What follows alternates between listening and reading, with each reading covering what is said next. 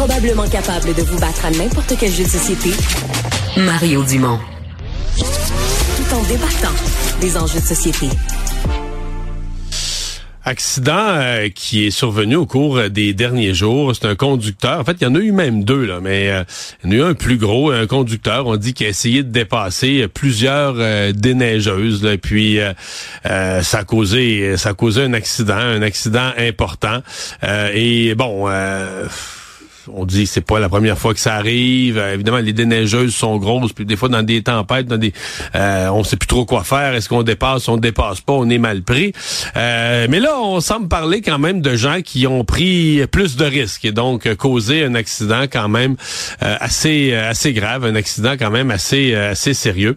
On va en parler avec Annie Roy, qui est la directrice générale de l'association des déneigeurs résidentiels et commerciaux du Québec. Bonjour, Madame Roy. Bonjour, M. Dumont. C'est un sujet que vous euh, connaissez bien, que vous discutez souvent, la relation avec les automobilistes? Euh, malheureusement, on en discute de plus en plus et euh, actuellement, on est en pourparler avec le MTQ, la SAC et le contrôle routier pour l'éclairage du déneigement. Il faut comprendre que ce qui euh, fait le gros danger, c'est la différence de vitesse. La voiture, elle roule à 120, à 140. Dans, dans l'exemple dont vous parlez, elle roulait probablement plus vite que ça, là, mais bon. Et euh, la, la, déneigeuse est devant. Donc, euh, la, la différentielle de vitesse entre les deux fait que souvent, les déneigeuses se font happer par derrière à grande vitesse par des véhicules. Et on a bien sûr les dépassements. Mais dans le cas qui nous, dans le cas dont vous parlez, là, c'était un convoi.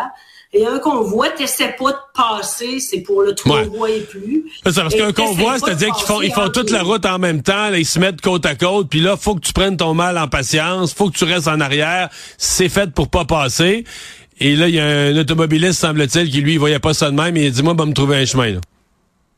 Exact. Mais on voit dans la vidéo qu'il y a un premier qui a passé, on on, voit pas par où, et probablement que c'était deux, deux, personnes qui faisaient la course ensemble, je ne sais trop, là, mais le deuxième a vraiment euh, essayé de dépasser à gauche. Et il n'y a pas de place dans un convoi. Là.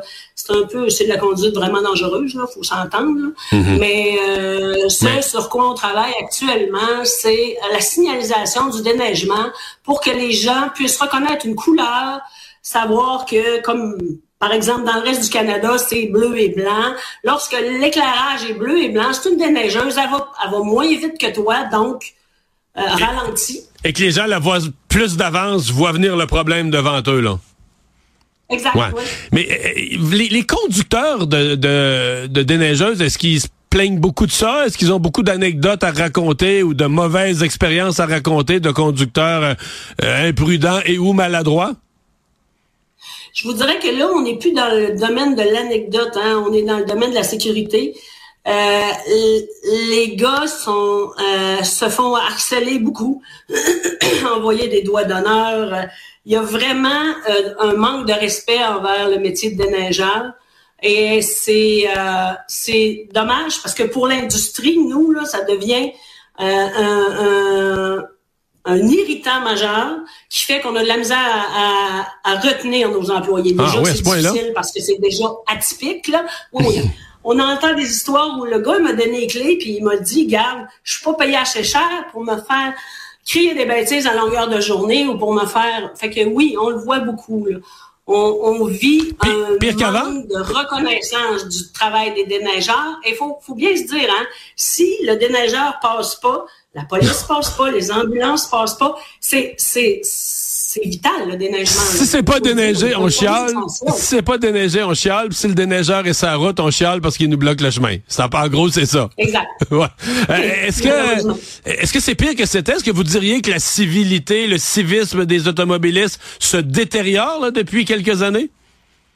Ben, j'aurais tendance à vous dire oui. Et j'ignore pourquoi, là, mais, euh, on a de plus en plus remarqué que c'est peut-être dû avec les nouvelles générations de déneigeurs qui arrivent et qui euh, les jeunes générations sont plus sensibles, sont plus à l'écoute, sont plus sont différents si on veut, et c'est peut-être ça qui cause ça. Peut-être ça a toujours été comme ça et, et c'était pas rapporté, mais actuellement on vit une, on vit une croissance de, ce genre de plaintes-là. Oui, effectivement, on peut le dire.